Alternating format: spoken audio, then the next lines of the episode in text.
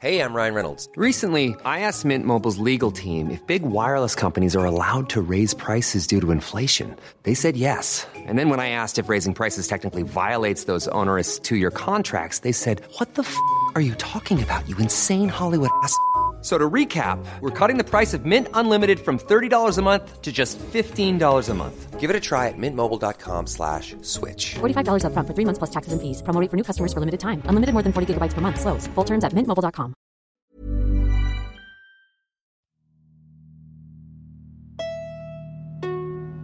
Primo auditeur et auditrice, vous faites un excellent choix en écoutant LMK.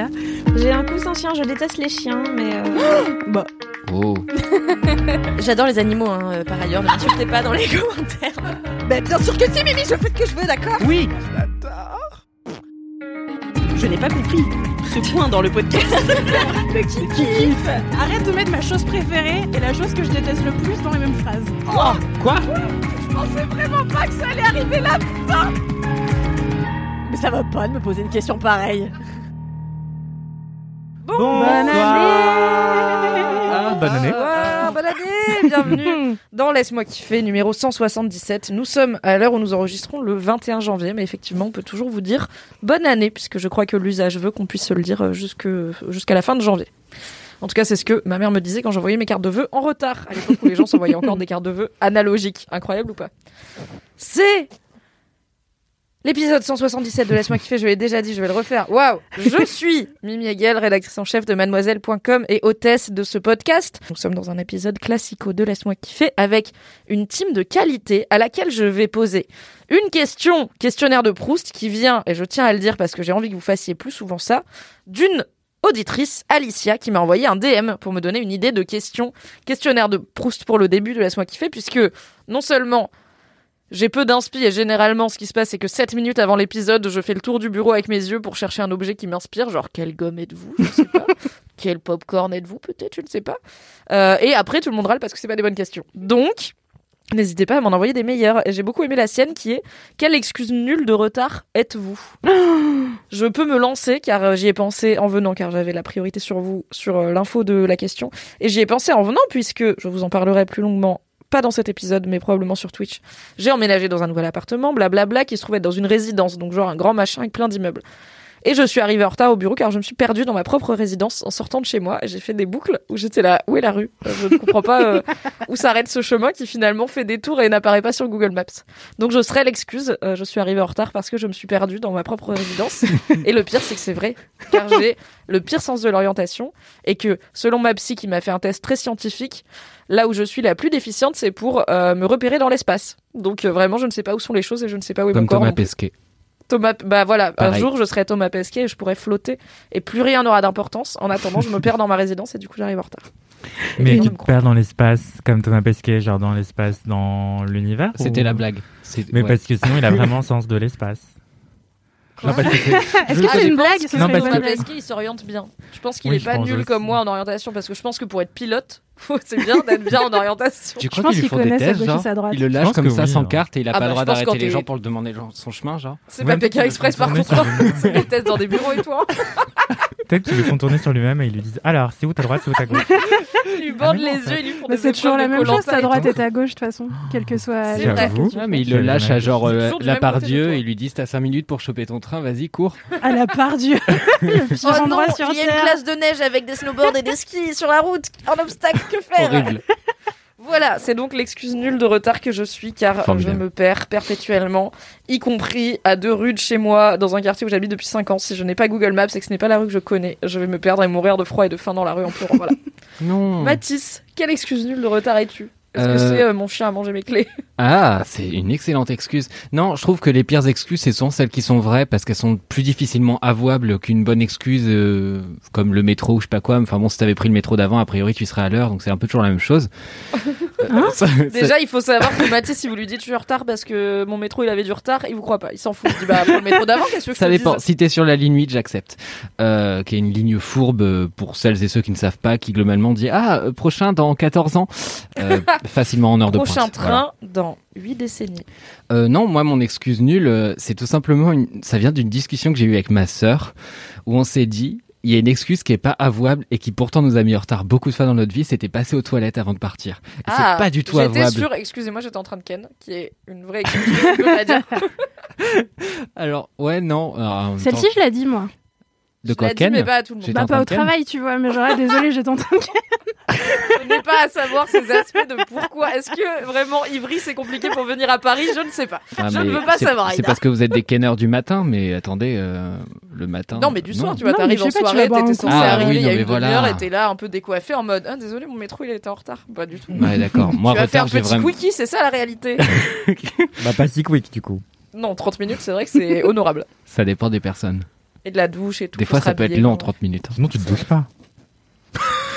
Bon, Bon, ok, Et- mais du coup, voilà, passer aux toilettes peut te mettre en retard et c'est difficile de dire Ah, pardon, C'est vrai, j'étais sur le trône, tu vois. c'est vrai. Mais si tu le pas dis, possible, si quoi. tu le formules en j'étais sur le trône, je pense que ça s'annule. C'est pardonné immédiatement. Bah, genre, j'étais malade, j'étais pas bien ou je sais pas quoi. tu Voilà. C'est pas totalement faux.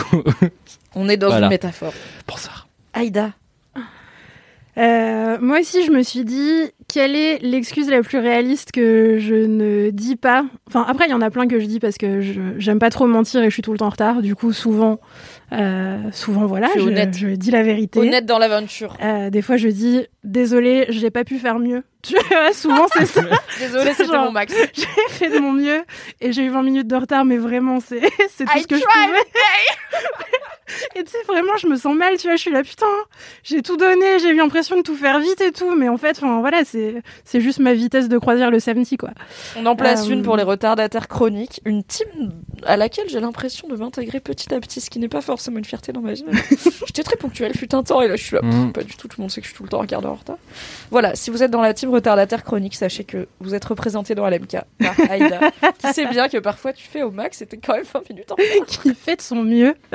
Euh, mais non, après, j'ai quand même des retards raisonnables, tu vois, je suis jamais une heure en retard à un truc. euh, Oui, J'essaye de, de rester pas dans. mon pote à qui je donne vraiment des fausses heures de rendez-vous parce que je sais que sinon je vais attendre. Le mec, on habitait un quart d'heure à pied, il m'a fait attendre une heure en terrasse. Il m'a dit je suis en chemin, pas du tout. tu mens. Je te Je verrai. tu es chez toi. Limite, je vois chez toi de là où je suis. Qu'est-ce qui passe? Voilà. Du coup, lui, je lui donne des fausses heures. On n'est pas là, je pense. Oh, l'enfer. Non, ça va. Moi, je, je respecte le quart d'heure lyonnais, euh, cette grande tradition culturelle Oui. de l'endroit où je lyonnais, mon pote. Peut-être qu'il est trop lyonnais. C'est le quart d'heure lyonnais. C'est poli d'arriver dans un rayon de 0 à 15 minutes après l'heure de rendez-vous. Comme Très ça, bien. personne ne se met la pression. Euh, mais dans la vraie vie, je pense que la raison pour laquelle je suis le plus souvent en retard, c'est vraiment la raison la plus médiocre du monde. C'est que je perds mes clés chez moi. Et du coup, au moment de partir, je me dis Ah, tiens, je suis à l'heure. Ah non, j'ai perdu mes clés. Et du coup, après, je passe 20 minutes à faire toutes les poches de tous mes manteaux, tous mes sacs. Euh, en général, mon chat dort dessus, car mon chat aime dormir sur mes objets. Donc, je finis par les trouver. De Dormir quoi sur des clés. Ah, mais il aime dormir sur tous mes objets. Il est bête. Ils sont aussi très imbéciles, oui. C'est un vrai facteur. Mais il est extrêmement fluffy, du coup, je pense qu'il sent rien. Oh.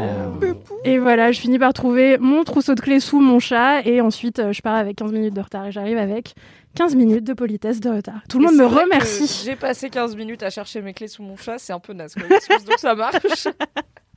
Anthony, je sais pas pourquoi j'ai l'impression que t'es soit ponctuel à l'extrême, soit retardataire chronique. J'ai l'impression qu'on a déjà eu une discussion sur le retard et que t'avais genre un avis tranché, mais j'ai aucun souvenir de quel côté. Et Ah comme mais- t'es genre intense et déterminé, je suis là. Tu peux un peu être les deux, tu vois. Tu peux être le mec qui est tout le temps à l'heure et qui déteste les gens en retard, mais tu peux aussi être le mec qui arrive tout le temps en retard et qui est là. Deal with it. Je suis Anthony Vincent en fait. J'arrive, donc, euh, j'arrive quand je veux. Deuxième option. Je n'arrive absolument jamais à l'heure. Enfin, Très bien. Et encore, le travail, c'est le rare espace où j'arrive relativement à l'heure. Enfin, pas Bah, trop tu vois, t'es pas retardataire chronique dans ma tête et je suis quand même un peu ta chef, donc c'est que c'est pas si grave. Mais je pense que le télétravail aide aussi. Oui. C'est plus oui, facile d'être à l'heure quand t'es chez toi. Clairement. Et c'est pour ça que je viens plutôt l'après-midi et rarement le matin parce que je suis incapable d'être à, l'heure le matin, euh, particulièrement. et c'est même pas parce que je perds mes clés sous mon chat, parce que je n'ai pas de chat, hélas. Euh, Envoyez-moi des photos de vos chats en DM, s'il vous plaît. Je vais t'en Euh, envoyer 12 000. Ah bah oui, avec grand plaisir, j'adore ça. Mais c'est vraiment parce qu'en fait, je sais jamais quoi mettre. Enfin, c'est hyper cliché, mais je m'habille vraiment. Mon excuse, c'est je savais pas quoi faire. Non mais c'est qu'en fait, genre, je me prépare et mon cerveau ne se rend compte qu'il doit partir qu'au moment où c'est l'heure où je devrais être au rendez-vous. Donc, si je dois être quelque part à vois. 14h, je vais réaliser à 13h59 que je devrais déjà être parti de chez moi. L'aspect temps de trajet ne ne- n'est pas pris en compte Non, dans la j'arrive pas, préparation. j'arrive pas. Et en plus, genre, devant ma porte où je me dis, ah non, je devrais partir. Et ben là, je me dis, Ah, et si je mettais ça? Et en fait, du coup, je change de tenue au dernier moment. Genre, au départ, je devais pas du tout mettre ce que je porte actuellement. Euh, Alors, il faut le dire. Aujourd'hui, description, Anthony ouais. Porte un col. Attends, je vais essayer de. de- un col roulé ivoire ou crème, comme vous voulez. Voilà. Sur lequel il a passé, en toute simplicité pour un vendredi après-midi au bureau, une veste d'escrime blanche, fermée, magnifique. C'est, on dirait le gars, il vit dans le turfu, mais genre le turfu où tout le monde est bien sapé de façon minimaliste et slick, tu vois. Donc, Un turfu un peu Apple Core. Du coup, voilà, Anthony, pour venir au travail cet après-midi, peut-être que tu arrives en retard parce qu'au dernier moment, tu t'es dit, mais je vais mettre ma veste d'escrime. Précisément, c'est exactement ce qui s'est passé. Mais est-ce que tu fais de l'escrime? Je ne fais pas du tout d'escrime. c'est vraiment genre. Donc j'ai chiné ce col roulé euh, Phoebe Philo, euh, époque euh, quand elle était chez Céline. Et euh, cette veste d'escrime qui, est Anyway, hein. une- qui est une vraie veste d'escrime, effectivement, qui est effectivement rembourrée et surtout qui a, qui a une attache euh, à l'entrejambe parce que c'est une forme de body en fait. Donc, qui Ça a l'air trop bien. Et donc euh, il fallait que je me change complètement pour l'enfiler et je l'ai chiné sur une table évidemment. Euh, Qu'est-ce que j'allais vous dire? Bah oui, donc au dernier moment j'ai eu une illumination. Je me suis dit et si je mettais une veste d'escrime Et du coup ça m'a emballé dans une dans une histoire où je devais bah, trouver un truc qui allait avec et tout. Bah, c'est ça, c'est que si tu changes une pièce, il faut que tout, euh, Ah bah oui, tout suive. bah, rien ne va plus. Et donc voilà, mon excuse c'est désolé, je, je me suis changé au dernier moment. Et généralement euh, les gens m'excusent. Et voilà. Car Mais- quand on voit la qualité des looks, on est là, ça vaut bien un peu de temps quand même tout ce travail. Et puis Mais- comme t'es journaliste mode, ça fait très conscience professionnelle, tu vois. Oui, finalement C'est un vrai. retard euh, pour une raison pro, effectivement. Mais je suis aussi très souvent en retard parce que j'ai aucun sens d'orientation et que je me perds dans ma rue aussi. Et je Ah compatis totalement. Très et, bien. et je crois que je suis dyspraxique, mais c'est une autre histoire. Tout à fait, nous en parlerons dans une autre question de Laisse-moi kiffer. Merci beaucoup à tous et toutes euh, d'avoir assumé ces côtés un petit peu nazes des fois de l'existence et le retard chronique. Écoutez, ça arrive à des gens très bien. C'est l'heure de passer aux commentaires. Mathis, est-ce que tu as un commentaire? Oui, oui, oui, j'ai un commentaire qu'on avait reçu il y a quelques semaines maintenant, je crois. Euh, plus précisément le 13 janvier, donc en fait il n'y a pas si longtemps que ça. Euh, Lisa qui nous avait dit Et coucou LMK, oh my god, qu'est-ce que vous foutez dans le Flixbus? Donc là je marque une petite pause en disant Pardon En fait, j'explique. En tant que bonne nouvelle lilloise, je me dois d'aller à Bruxelles au moins une fois dans ma vie. Étant bien sûr une étudiante fauchée, je prends le Flixbus. Donc aujourd'hui, on est jeudi, jour de sortie du 175 bis. 175 bis parce que... je- Ah, il y a des gens qui ont cramé que euh, j'ai dit deux fois l'épisode 175. Bon, Combien de fois c'était l'épisode 175 Je propose Bah, qu'à trop, chaque fois au début dans la fois, on dit c'est déjà 175 dans le Allez. doute. Dans le doute. Euh, je l'écoute en me préparant tranquillement comme tous les jeudis matins avec LMK dans ma tête. Bref, je rejoins mes copines qui montent dans le bus, galère à me connecter au Wi-Fi et là, qui je vois apparaître? Bon bah voilà, elle l'avait dit au début donc il n'y a pas non plus un suspense démesuré. Euh, vos petites têtes sur la page d'accueil. tout à fait. Bref, oui, je me suis retrouvé mindfucké. Ouais, bref, oui, j'adore. Je me suis retrouvé euh, ta, ta, ta, mindfucké en mode ils ont accès à mon Spotify. Eh bien non, car tout le monde autour de moi a votre petite tête sur l'écran. Quoi? Bref, c'est dingue. Tout ça pour dire quasiment rien. Plein de bisous et n'oubliez Donc, pas de sur vous les toucher. écrans de l'app Flixbus, Absolument. il y avait Laisse-moi kiffer mise en avant. Exactement. Mais incroyable, Mais mais il fallait prendre une photo. Elle merci a pris beaucoup une pour ce- photo, Il y a mais une c'est un photo podcast. Il y a une photo Ah. Est-ce que c'est une anecdote de tu star viens de me dire, elle a pris une photo, mais c'est un podcast. Genre, je sais pas qu'on peut pas montrer des photos dans Laisse-moi kiffer. L'homme est désagréable. La photo sera en story sur le compte de Laisse-moi kiffer et c'est Mathis qui va le faire parce non, que c'est son travail. bon, et précise à la fin et n'oubliez pas de vous toucher le kikif. euh, Petit ange parti trop tôt cette phrase. Voilà. Il est- Elle est vraiment restée longtemps. Est-ce qu'on peut dire qu'elle est partie trop tôt? Je ne sais pas, mais elle est partie en tout cas. Je ne sais pas. Qui fait comme Merci corps. pour cet incroyable message. Je savais pas, c'est trop bien. Oui, Écoutez, c'est dingue. on est ravis. Aïda, as-tu un commentaire Oui, j'ai absolument un commentaire euh, que je vais retrouver dans une seconde. Alors, c'est un commentaire de Yuna. Euh, Yuna qui me raconte qu'elle est en train de rattraper quelques épisodes d'LMK en voiture. Et elle écoute l'épisode où je parle de ma malédiction, qui est que chaque fois que je tourne la tête, il y a des pigeons en train de canne à côté de moi. Euh, et Les pigeons, ça gagne. bah, apparemment que quand je suis que là, ça se reproduit? Quand un Je pigeon et une pas. pigeonne s'aiment beaucoup. Ils font des trucs chelous qui mettent Ok. un peu mal à l'aise. Assis-toi, Anthony, faut qu'on t'explique comment ça se terrifiant reproduit. et extrêmement désagréable pour moi parce qu'en plus j'ai super peur des pigeons. Enfin bref, c'est une malédiction horrible qui me poursuit depuis que je suis arrivée à Paris, comme si la nature m'envoyait un message. Et, euh, et donc Yuna me dit euh, donc elle est dans la voiture en train d'écouter LMK et elle me dit je t'entends parler de l'effet emoji qui a très chaud, euh, effet hot que tu fais aux pigeons. Et genre, deux minutes après, je vois deux pigeons ken pour la première fois de ma vie, mes DM. J'adore tes. DM entre ça et les éléphants de mer qui kennent. T'as un truc avec les, les animaux qui copulent. hein. Ah non, mais c'est terrible comme malédiction. Euh, elle me dit, d'après Alix, le mois des coïncidences, c'est octobre, donc ça ne peut pas être une coïncidence. La seule explication, c'est que ton aura passe par les autoradios, c'est officiel. Euh, si vous voulez faire se reproduire des pigeons, ma foi, n'hésitez pas à blaster, laisse-moi kiffer très fort. Si ton super pouvoir nul, c'est que dès qu'on t'entend parler, on se retrouve à proximité d'animaux qui copulent. Et qu'il y a tout un Flixbus qui t'entend parler parce que t'as la pub dans Flixbus. T'as toutes les vaches, qui- genre le bus il passe devant, qui vont se mettre à ken. Ah Et le bus devient un sexe safari. Un grand pouvoir implique de grandes Mais responsabilités. ça, ça voudrait dire que la plupart des vaches seraient lesbiennes. Et pourquoi pas? Mais c'est rare. Peut-être qu'elles sont pan. Peut-être qu'elles ne voient pas euh, les genres et seulement les personnes vaches qu'elles désirent ou non, en tout consentement. Waouh, c'est beau ce que tu dis. Incroyable, ce podcast est si inclusif. En tout cas, merci Yuna de m'avoir envoyé ce message. Euh, je suis terrifiée par l'information qui m'est donnée. Euh, surtout quand j'ai lu, je t'entends parler de l'effet hot que tu fais aux pigeons. J'ai eu l'impression que les pigeons avaient envie de me ken moi, ce qui m'a Je pense que les terrifiée. pigeons, te harcèlent de rue un peu. Hein. C'est un peu des exhibos, ils te harcèlent un peu. Ah, euh. Bah, je ouais. pense. Hein. Là, Enfin, ouais, regarde. En tout cas, il y a rien de consenti dans ce qui se passe. C'est juste horrible, quoi. Ouais. Euh, Mais surtout à Paris où t'as pas envie de les voir ken. Déjà, t'as pas envie de les voir marcher parce qu'ils peuvent pas. puis il y en a partout, Mathis. Est-ce que tu te rends compte de ma vie ou pas? Ah, mais ils sont c'est atroce. Non, et puis ils sont. Enfin, et puis il faut le dire, à Paris, ils sont vraiment plus moches que la moyenne. Vraiment, ils se déplacent Ah bah, ils avec une jambe en bois. sont, On est Ah, sur des animaux en fin de vie dès la naissance. Ah, mais c'est horrible. C'est horrible. Le pigeon, il vole pas, il marche pas, il rampe. Vraiment. Il Arrêtez de parler des pigeons, ça me dégoûte. Merci Aïda pour ce commentaire plein de pigeons. Désolé pour les pigeons phobes euh, d'entre vous qui, comme Aïda, subissent ce moment.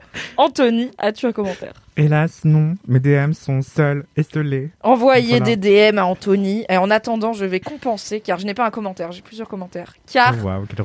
Grâce Incroyable. au pouvoir de Laisse-moi kiffer et à l'ouverture d'esprit et à la curiosité sans faille de nos LM Crado, je suis devenue influenceuse blette. Car euh, plein de gens euh, m'ont répondu parce que mon kiff il y, a il y a une semaine ou deux c'était découvrir des nouveaux légumes et spécifiquement j'ai découvert les blettes et du coup j'ai parlé des blettes et j'ai mis des stories sur Instagram. Et donc j'ai plusieurs, j'ai j'ai eu un éventail de commentaires autour des blettes. de DM autour des blettes. On commence par Morgane qui m'a envoyé félicitations, tu es maintenant influenceuse blette puisqu'elle a acheté une blette à cause de moi. Et elle, enfin grâce à moi. Et ensuite, elle m'a envoyé son plat. Sachez que j'ai enregistré cet épisode, il est 16h, j'ai pas déjeuné. Donc je vais passer un très mauvais moment car tout a l'air très bon. Elle m'a envoyé son plat, je cite des blettes revenues à la poêle avec du jus de citron et du paprika, agrémentées de pâtes fraîches faites maison, de crème fraîche et de comté. Meilleur déj pour fêter la fin du chômage avec un CDI dans mon domaine. Donc en Bravo. plus, La classe. bravo à Morgane qui fête la fin de son Bravo. chômage avec des pâtes aux blettes. Bravo. Je pense qu'il y a deux semaines, j'aurais dit c'est le plat le moins bandant de France pour euh, fêter un truc cool, mais en fait, non, ça a l'air Non, il y a du fromage. Tout va bien. Il y, a un- Des pâtes faites maison. il y a du comté, c'est vrai. Des pâtes fraîches faites maison. Et du fromage. On a aussi Leïla qui me dit Coucou Mimi, je suis en train d'écouter LMK. Tu expliques que tu viens de découvrir la blette. C'est un légume très cultivé d'où je viens, l'Aveyron, car il est au cœur d'une de nos spécialités régionales. Et là, attention, c'est le mot le plus mignon du monde. Le farsou, comme une farce mais en petit. C'est un petit beignet ou une galette aux herbes et ou à la viande. On les prépare à la maison pour l'apéro ou l'entrée. On le retrouve beaucoup dans les marchés de pays et de producteurs l'été. C'est délicieux, pas besoin de four, c'est bien gras mais on aime. Donc je vais clairement faire des farsous à la blette. C'est trop bon. J'en ai mangé en Aveyron cet été et c'était vachement bien. L'été d'avant, Ah, le bien. temps n'existe plus, je sais plus. C'est vachement bien. On me dit euh, le risotto. Alors, pardon, Tony Hung dit euh, Je rebondis sur ton kiff du risotto aux blettes que j'ai tenté en version végétarienne avec de la protéine de soja. C'était très très bon. Du coup, l'astuce, je te donne l'astuce que m'a donnée ma coloc pour éviter de tremper les pâtes feuilletées avec la garniture qui crache son jus. Moi, j'avais dit que mon astuce c'est de mettre une crêpe sur ta pâte feuilletée et après ta garniture, parce que sinon ta garniture elle trempe ta pâte feuilletée. J'espère que Vous vous, aimez technique. ce podcast de la cuisine vraiment. J'espère que vous passez un bon moment. C'est peut-être très long, je ne sais pas. Bref, quand tu fais une pâte feuilletée et tu veux genre faire un feuilleté aux champignons, en fait les champignons ça rend de l'eau de ouf et du coup bah la pâte feuilletée elle est détrempée et c'est chiant, c'est pas croustillant. Donc moi ma technique c'est tu mets une crêpe entre ta garniture et ta pâte comme ça la, la- ça protège et ça trempe pas la, la pâte. Mais une crêpe. Une crêpe, une crêpe, Une une crêpe bretonne, une crêpe rien quoi. Une Ok. Parce que du coup ça se sent pas beaucoup en termes de goût, mais ça imperméabilise, euh, ça fait un isolant quoi. Et donc Tony me dit que sa coloc euh, saupoudre de la semoule sur la pâte feuilletée juste avant, après et avant y avoir mis la garniture. Ça donne plus de consistance au plat tout en gardant un goût suffisamment neutre pour ne pas altérer le goût. Incroyable, Genre de la semoule euh, pas cuite? Ouais. je Mais pense. du coup, elle va cuire en absorbant Ça suffit Bah, Ouais, avec les trucs qui rentrent de l'eau et tout Pas l'impression de bouffer du sable, ça va? Bah la semoule, de toute façon, tu mets juste de l'eau. C'est vrai, c'est vrai, c'est vrai. Et euh, j'ai aussi un... Non, mais je vais pas le faire. J'avais un audio sur la blette, mais vraiment, c'est un long moment. mais merci d'avoir acheté des blettes grâce à moi. Je suis La ravie. nouvelle rubrique de l'intro. Vraiment, dans la, dans la micro-influenceuse vie, je pensais pas être dans la team blette, mais je suis ravie. Euh, merci de m'avoir envoyé vos recettes à base de blettes. J'ai hâte de tout faire car tout a l'air très bon. Et j'apprends donc que c'est vraiment une spécialité dans beaucoup de localités que je ne connaissais pas jusqu'en 2022. Très bien. Est-ce que tu pourras tout poster sur Instagram et faire un hashtag genre euh, Living My Bled Life ou un truc comme ça Living my blette life, ça part en Oh prod. Dieu. Tu viens de l'inventer, hein Pardon Tu viens de l'inventer Bien sûr. Bah, c'est pas le blette talent. d'y avoir pensé. Ah Voilà, super. Ok, on va finir certains- cette intro qui est déjà un peu longue car j'ai beaucoup parlé de blette avec soit un message boubou, soit une anecdote de star. Vous préférez quoi L'anecdote est drôle.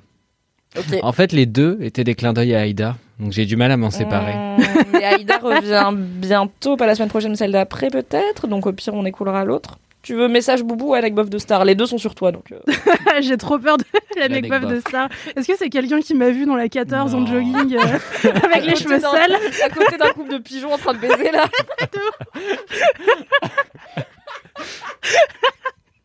J'ai l'image d'Aïda qui veux- se balade avec une espèce de flûte à bec, tu sais, un costume ridicule et tous les animaux en train de forniquer à droite à gauche. Blanche-Neige qui Wesh, c'est mon talent normalement. Faites des fanarts. Voilà, c'est tout ce qu'on veut. Faites des fanarts de cette vision. Tu veux euh, anecdote de star Euh, Je sais pas, on peut voter. Non, moi je pense que la dernière fois que j'ai fait LMK il y a pas très longtemps, on a écouté un message boubou. Peut-être qu'on peut écouter l'anecdote de Star. Allez, on change. Allez, on fait un sevrage. Ok, c'est Car Eva. c'est Dry January. C'est Dry January. c'est vrai, c'est vrai, génial. Salut les LM Crado, j'ai une anecbof qui je pense, elle a écrit pas anecbof mais anecbof, qui je pense fera plaisir à Aïda. Récemment devenue bordelaise grâce à mes études, j'attendais patiemment le moment de croiser Philippe Poutou, considéré comme un demi-dieu dans le 33, Sex symbole. mais de ouf. Mais je pensais vraiment pas que ce serait à une soirée techno en dansant devant Ascendant Vierge. Il était, c'est un groupe Ascendant Vierge, je sais Oui, pas. oui, oui, c'est un gros. Il était derrière nous, assis sur des sièges, un pur délire. Et juste avant, on venait de voir Lalaïs. Sacrée soirée. Mais c'est la la meilleure soirée du monde. J'ai une deuxième, j'ai une deuxième anecdote beauf, bien plus beauf et beaucoup plus courte. Mon prof de cirque à la fac, c'est le frère de Jérémy Frérot. C'est qui Jérémy Frérot Frérot de la Vega. Tu vois pas? En fait, c'est pas deux frères. C'est un gars qui Ah s'appelle bon? Jérémy Frérot et un gars qui s'appelle, je sais plus quoi, de Machin de la la Vega. Vega, ouais. Ok. Et il y en a un des. Bah, bref. Et maintenant, ils sont séparés précise. ils sont en solo. du coup, Philippe Poutou, soirée techno, juste après la Laïs, franchement. Ça a l'air incroyable. Ça me donne envie d'aller vivre à Bordeaux. Pareil. Mais je crois qu'ils sont de droite à Bordeaux. Je viens vraiment Bah, dire, j'adore. Écoute, il y a Philippe Poutou maintenant, donc. euh, Désolé les Bordelais. Je viens de dire- Mais parce qu'attends, elle dit le 33, le 33 c'est pas Montpellier? Bon bref. Très bien.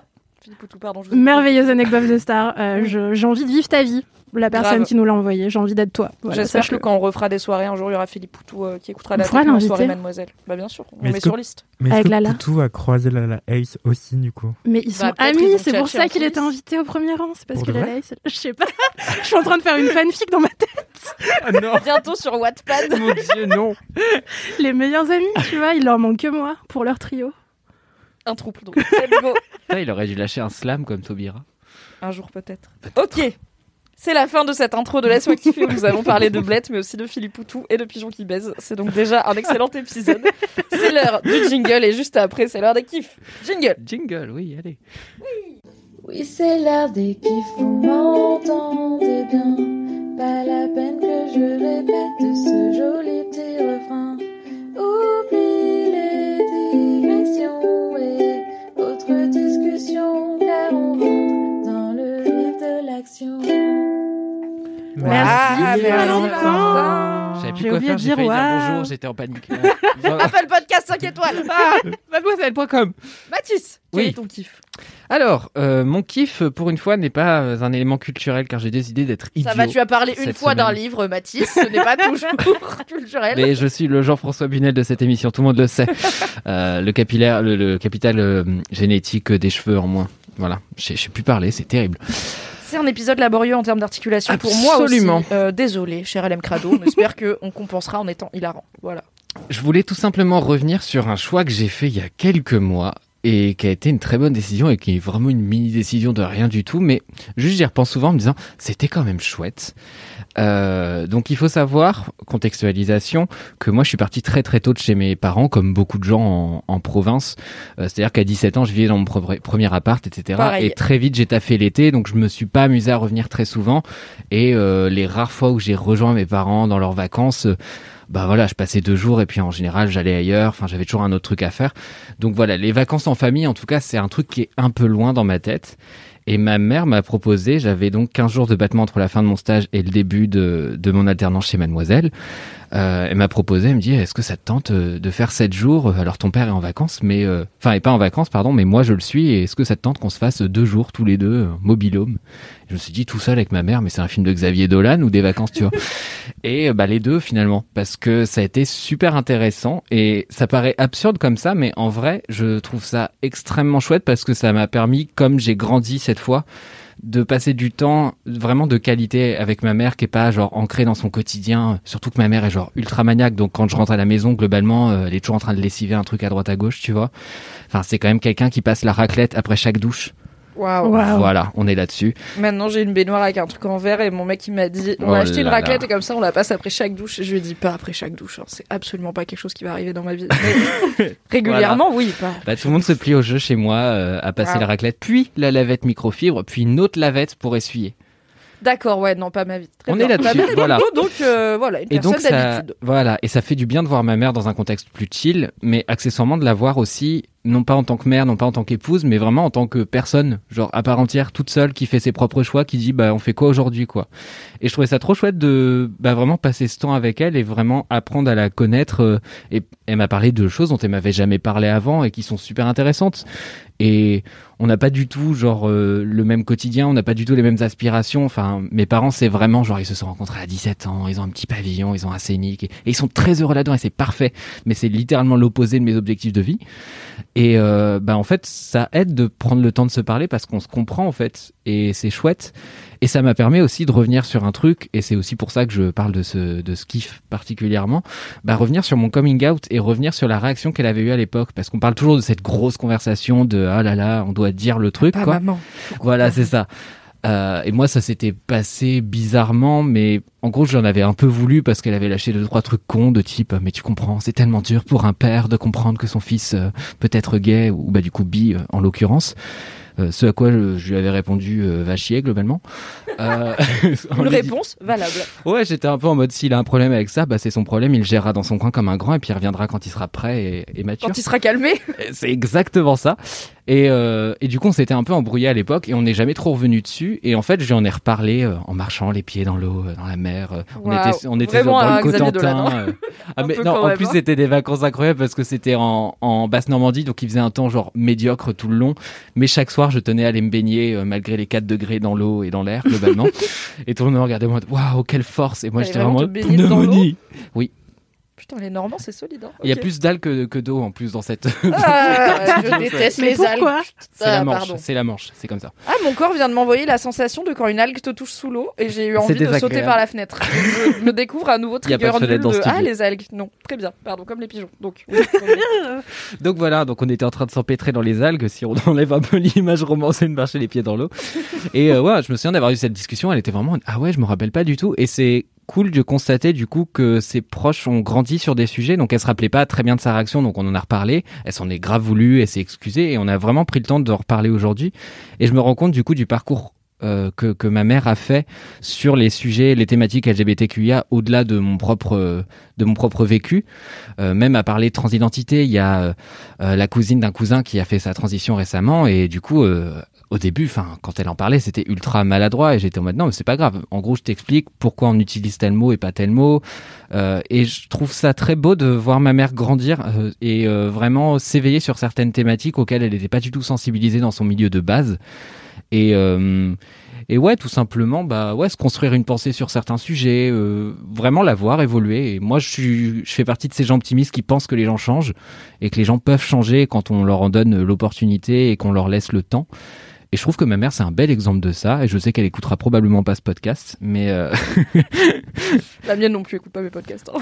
non, très clairement. Mais, euh, mais, mais en tout cas, voilà, c'était un très bon souvenir. Et du coup, euh, mon kiff, c'est de parfois de laisser le temps de découvrir un proche, genre à la fois, et vraiment prendre le temps de, bah, de prendre cette personne telle qu'elle est, en fait, tout simplement. Et voilà, et c'est beau. Et quand vous avez une famille avec laquelle ça fonctionne, parce que c'est ça aussi, hein, c'est que j'ai un vrai privilège là-dessus, bah c'est chouette de le faire.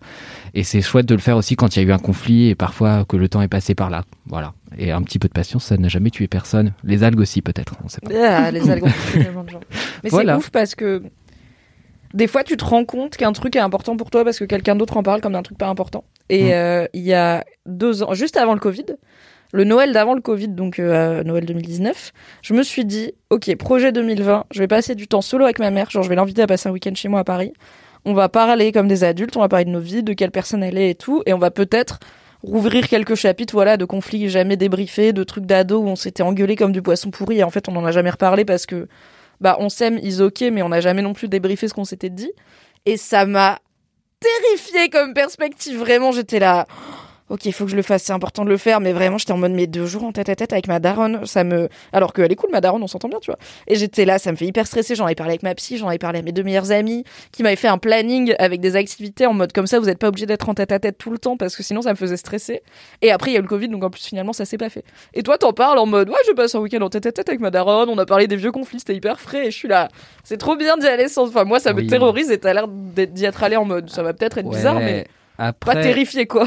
En vrai, après, il y a plusieurs choses qui font que c'est facile et qui font que j'en ai envie. C'est que déjà, j'ai perdu énormément de gens de ma famille, euh, de maladies, de vieillesse, de plein de trucs en un temps assez rapproché. Et tout ça du côté de ma mère. Donc, elle a perdu, en gros, donc elle avait perdu un premier frère euh, d'un suicide à peu près au moment de ma naissance. Et en fait, euh, dans les, on va dire, dans les cinq dernières années, elle a perdu ses deux parents et son frère. Donc, Ah ouais. donc beaucoup. Donc en fait, c'est quelqu'un qui est très attaché à l'idée de bah, de prendre le temps de dire les choses aux gens, de vraiment dire aux gens qu'on les aime parce que euh, ils ne sont plus là. Enfin, c'est vraiment des, à la fois des poncifs et en même temps, bah, quand tu es confronté à euh, globalement la réalité de ce que c'est de perdre quelqu'un, bah il y a un peu une urgence aussi d'être avec ses proches, une urgence d'être ensemble. Putain, mais je suis qui? Je suis Taubira ou quoi? Une urgence d'être ensemble. Urgence d'être ensemble. Et, euh, et voilà, je trouvais ça assez bien de se, se poser ensemble et de prendre ce temps-là, mais c'est aussi parce que j'ai une mère qui communique énormément, qui est quelqu'un qui se remet énormément en question. Ah oui, ce qui est moins la mienne. Je, je t'aime, voilà. maman. Je sais que tu n'écoutes pas, laisse-moi kiffer. pas que tu ne sais pas te remettre en question, mais on est sur un caractère méditerranéen chez la personne qui Hmm. parfois s'enflamme vite et n'aime pas avoir tort. Voilà, c'est possible. Ça, ouais, ça c'est les encore chiens autre font pas chose. des charges. je, je vais rien dire. Mais voilà, si vous en avez l'opportunité, si vous avez des proches qui vous respectent aussi, parce que c'est ça aussi qui est en jeu, hein, Oui, l'idée c'est pas de se forcer si c'est des. Enfin, des fois on a des proches, c'est des cons quoi. C'est la Ouais. vie quoi. On n'est pas obligé de traîner avec. Mais Puis ça peut être bien avec des amis aussi, enfin avec des gens en fait globalement avec lesquels vous avez grandi et quand vous êtes devenu quelqu'un d'autre euh, quelques années plus tard, parce que bon voilà moi je suis dans le dans le début de la vingtaine donc forcément c'est des années où il s'est passé plein de choses et je suis pas Tu du tout la même personne qu'à d'autre 19 tous ans. ans. hein. C'est Ouais, prêt à être quelqu'un d'autre tout le temps. C'est le game de la vingtaine. Absolument. J'adore dire ça maintenant que j'ai 30 ans et 2 mois. Je veux dire, oui. La vingtaine, je me souviens. Temps. Vous arrivez à passer du temps en tête à tête avec vos parents, vous C'est bizarre ou c'est pas bizarre? Bah, moi, je suis enfant unique et j'ai grandi avec euh, une maman célibataire. Donc, Donc euh, la tête à tête, c'est- pas bizarre. c'est la base euh, normale quoi, de, de mon existence perso. Euh, Le mode euh, normal, c'est c'est plutôt d'être toute seule avec ma mère. Mais est-ce que tu l'as vu hors un contexte hors d'un contexte quotidien?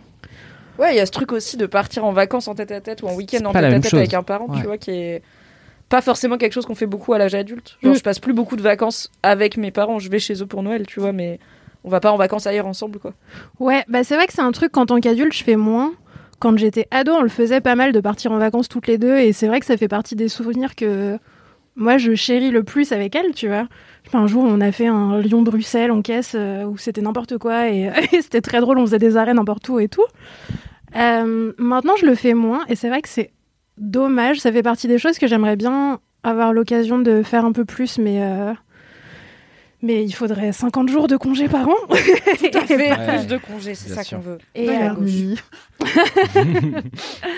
non, mais ouais, je pense que c'est effectivement hyper cool d'avoir l'occasion de, de passer de l'espèce de temps de qualité en tête à tête avec certaines personnes de sa famille ou de, dans ses proches de manière générale. Et notamment, moi, je sais qu'avec ma mère, c'est un truc qu'on a vachement essayé de faire euh, toute ma vie de quand je vivais chez elle, notamment parce que ça peut être un peu intense aussi, euh, la vie de d'enfant unique, euh, parent seul. euh, Ouais, de ouf. tu vois, l'adolescence, c'était quand même euh, bien, bien compliqué. Du coup, on avait cette habitude de se sortir de ces cadres-là pour essayer de passer du temps ensemble euh, en, en vacances, euh, en rando, en trucs.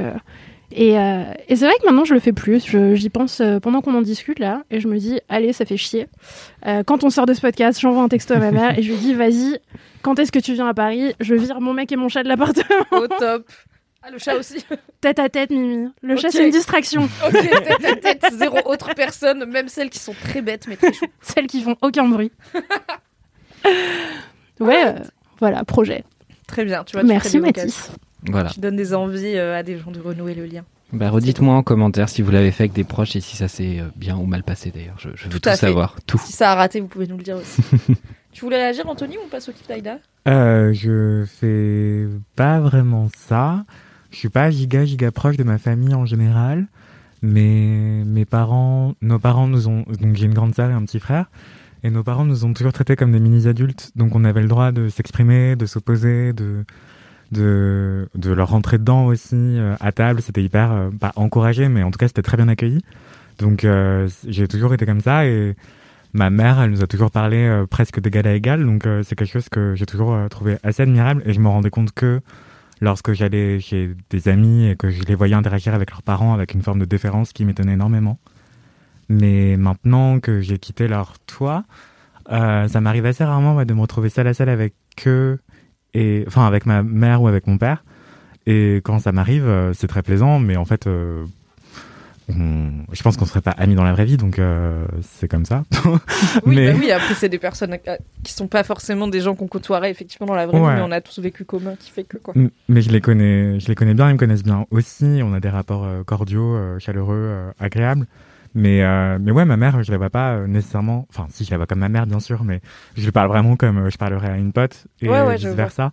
Tu lui parles Et- d'adulte à adulte, quoi. Oui, et je lui parle pas comme euh, mon tuteur légal euh, qui a autorité sur moi en permanence. donc c'est assez chouette. Mais oui, Mathis et Aïda, vous me donnez aussi envie de faire ça potentiellement. Même si comme toi, Mimi, ça me terrifie rien que d'y penser. Ah, j'étais là, bon, je suis vraiment la seule que ça fait super. Non, mais vraiment, euh, énormément. Après, euh, il y a un truc que je fais souvent. Mon père, il vit en Martinique, et donc je vais souvent le voir. Enfin, non, c'est pas vrai. Je vais le voir parfois. Et, euh, quand j'y vais, en fait, je ramène une pote, souvent. Euh, du coup, on- et en fait, on fait des excursions euh, avec ma pote et mon père, ou juste mon père et moi. Ou... Et c'est assez chouette, parce que c'est un contexte qui n'est pas celui de la famille, littéralement, mais donc qui me permet de voir mon père sous un autre jour. Ou en- Ouais, c'est cool. Ouais, et c'est assez marrant. euh, genre, on va le voir zouker euh, dans, sur le, au restaurant, euh, de manière assez Je viens improbable. d'imaginer pour voir pro- prononcer la phrase, on va voir mon père Zouké, mon père étant un Alsacien euh, taiseux qui n'a pas le rythme dans la peau du tout et qui, je pense, n'a jamais dansé de sa vie. À combien d'abonnements, combien d'abonnements Twitch on voit Bernard Zouquet en, Ah. en live? Un million, finalement, de sub Twitch parce que Bernard, il a pas envie de faire des trucs, hein. pas devant des caméras. Eh bien, merci Mathis pour cette discussion très intéressante. Merci Anthony. Merci Aïda. je réalise que c'est un truc que je fais souvent avec mes tantes, en revanche. Euh, Mhm. J'ai deux tantes qui m'adorent et qui n'ont pas d'enfants. Et donc, je dis pas que c'est forcément lié. Non, mais, Mais- c'est mon goal dans la vie, c'est d'être une de tes tantes. C'est d'être la tante qui n'a pas d'enfant, qui du coup a souvent un peu plus de thunes aussi, et qui est un peu chill et qui est un peu ta tante pote, tu vois. C'est c'est mon game dans la vie. Bah, c'est mon game d'être le gay uncle, le gunkle de mes neveux. Le gunkle. Et justement, quand je vois la relation hyper euh, riche que j'ai avec mes tantes, je me dis, mais en fait, c'est trop cool. euh, et la, la seule, enfin, l'éducation ou la transmission, ça se passe pas forcément de parents à enfants. euh, Il y a plein d'autres formes de, de mentoring euh, qui sont agréables, enfin, de, de patronage, je sais même pas comment appeler ça, mais oui, de transmission en tout cas. Et ouais, je trouve ça hyper sain et constructif et enrichissant. Et mes tantes, je les adore, quoi. Donc, euh, c'est vraiment mes potes, je leur parle de mes mecs, elles me parlent des leurs. c'est Eh bah, trop bien. Cool. J'avais ça avec Je une les tante. relook. mais- Ah, c'est trop cool. J'avais ça avec une tante et en fait, on s'est complètement perdu de vue au moment du Covid parce qu'elle a tourné anti-vax euh, sévère. Ah, un autre. euh, Et ouais, un autre compliqué problème aussi à gérer, quoi. ouais. Compliqué aussi. Ouais. Ce ne sera pas un kiff, je pense. Les gens, Ça n'est pas un kiff, proche non. anti-vax. Aïda, what is your kiff?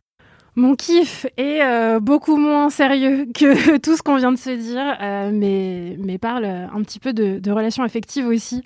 C'est plus qu'un kiff, c'est une obsession, une Oh, obsession. Je le dis dans le micro avec un air Philippe Poutou. présidentiel. Elle l'a redit en Ah. détachant les syllabes. Ma passion, Philippe Poutou. Non, ce ne sera pas Philippe Poutou. J'ai exact- J'ai influencé son kiff. Je viens de changer de kiff parce que t'as dit son nom. Non, c'est. euh, Ah, maintenant j'ai envie de parler de Philippe Poutou. ok, tu reviendras parler de Philippe Poutou. En plus, là, on arrive dans la présidentielle. C'est sûr, il va encore y avoir un débat où Philippe Poutou, il va éclater tout le monde. Et ben, tu viendras dans LMK et tu diras, voilà, ode à Philippe Poutou. Je décrirai la tenue de Philippe Poutou. Euh, non, je. Mon kiff dans la vraie vie, c'est un... une série Netflix euh, qui est pas exactement une série. En fait, c'est un truc qui est à mi-chemin entre la télé-réalité et la fiction. Euh, Comme Hollywood Girls. Hey, I'm Ryan Reynolds. Recently, I asked Mint Mobile's legal team if big wireless companies are allowed to raise prices due to inflation. They said yes. And then when I asked if raising prices technically violates those onerous two year contracts, they said, What the f are you talking about, you insane Hollywood ass? So to recap, we're cutting the price of Mint Unlimited from $30 a month to just $15 a month. Give it a try at mintmobile.com slash switch. $45 upfront for three months plus taxes and fees. Promo for new customers for limited time. Unlimited more than 40 gigabytes per month. Slows. Full terms at mintmobile.com. Non, pas comme Hollywood La fiction réalité où c'est juste des gens qui savve pas jouer dans des scénarios qui sont pas, où les dialogues sont pas écrits. Et ça ressemble à de la télé-réalité, mais on sait pas comment et pourquoi. C'est en tout cas très moche, visuellement. Non, c'est beaucoup plus beau visuellement que Hollywood Girls. C'est un truc qui s'appelle The Future Diary euh, sur Netflix. En fait, ces derniers temps, je suis tombée dans une espèce de spirale de télé-réalité sur Netflix. Euh, mais de télé-réalité un peu contemplative. Et en fait, mon algorithme me propose vachement de trucs qui sont tournés en Corée du Sud ou au Japon. Et là, c'est une euh, télé-réalité japonaise qui appartient à TBS, je crois, Tokyo Broadcasting euh, quelque chose. Et en fait, le concept, c'est hallucinant. Vas-y, fais-nous rêver. C'est un dating show. Euh, sauf que c'est pas un dating show où t'as euh, plein de gens et il faut choisir ton âme sœur et tout. C'est un dating show où il y a deux personnes qui ne se connaissent pas, qui ont été sélectionnées par la prod, qui se rencontrent. Et en fait, c'est indescriptible. C'est indescriptible. J'espère que je vais pas avoir l'air euh, du même du mec avec des, des fils sur un tableau et des grosses cernes là, en essayant d'expliquer ce truc.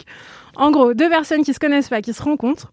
Et en fait, ils ont un scénario à suivre Euh, pour reproduire une histoire d'amour. Genre, on leur file chaque jour un carnet dans lequel il y a une page et ils doivent faire ce qui est écrit sur la page. C'est trop romantique. Mais oui Et en Attends, fait, mais tu vis ta propre fanfic. Genre, Tu vis ta fanfic. avec quelqu'un et tu vis dedans.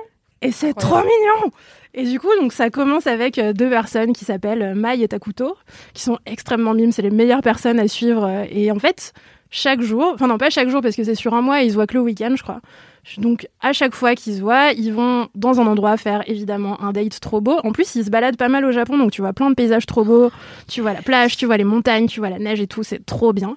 Et en fait, ils ont des activités prédéfinies par le l'espèce de diary là chaque jour, et ils savent pas. euh, genre, chaque personne ne sait pas ce qui est écrit dans le journal de l'autre. Donc en fait, toute l'idée, c'est de regarder des gens tomber amoureux en leur donnant un script, en leur disant bah voilà, dis ça.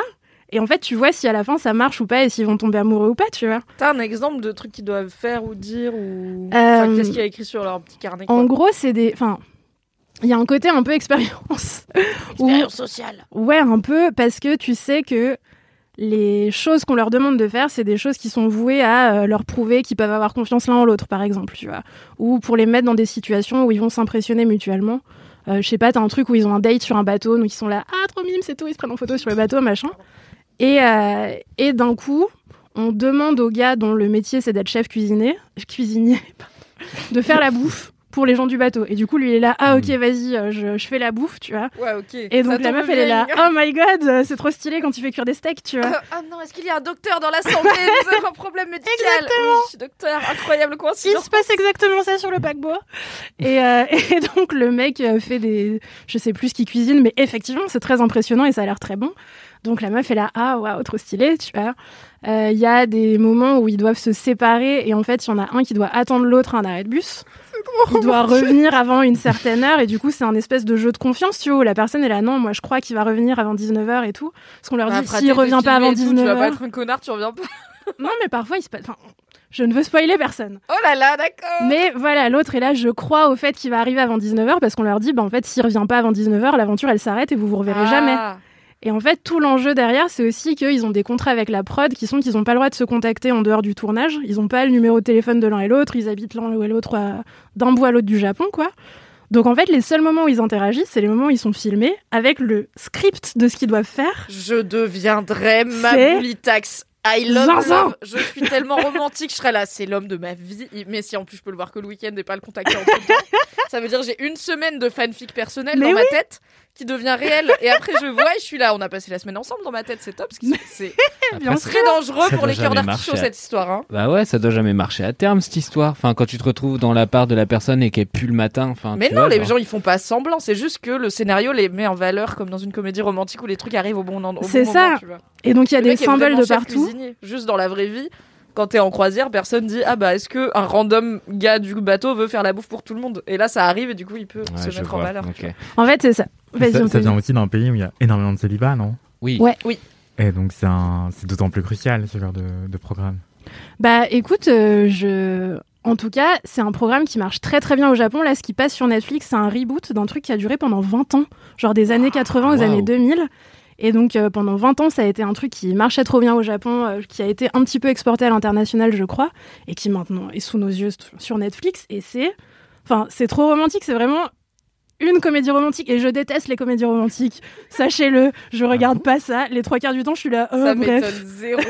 T'es trop vénère pour les comédies romantiques. Moi, j'aime que- genre hétérotoxique aussi les comédies Mais romantiques. bien sûr. Non, Je te voyais trop en regarder, genre. Ah, pas du tout. Moi, quand je m'ennuie, je regarde Dernier Train pour Busan. Je regarde pas des comédies romantiques. Il y a des battes et des zombies. Il y a quoi Et un TGV, voilà.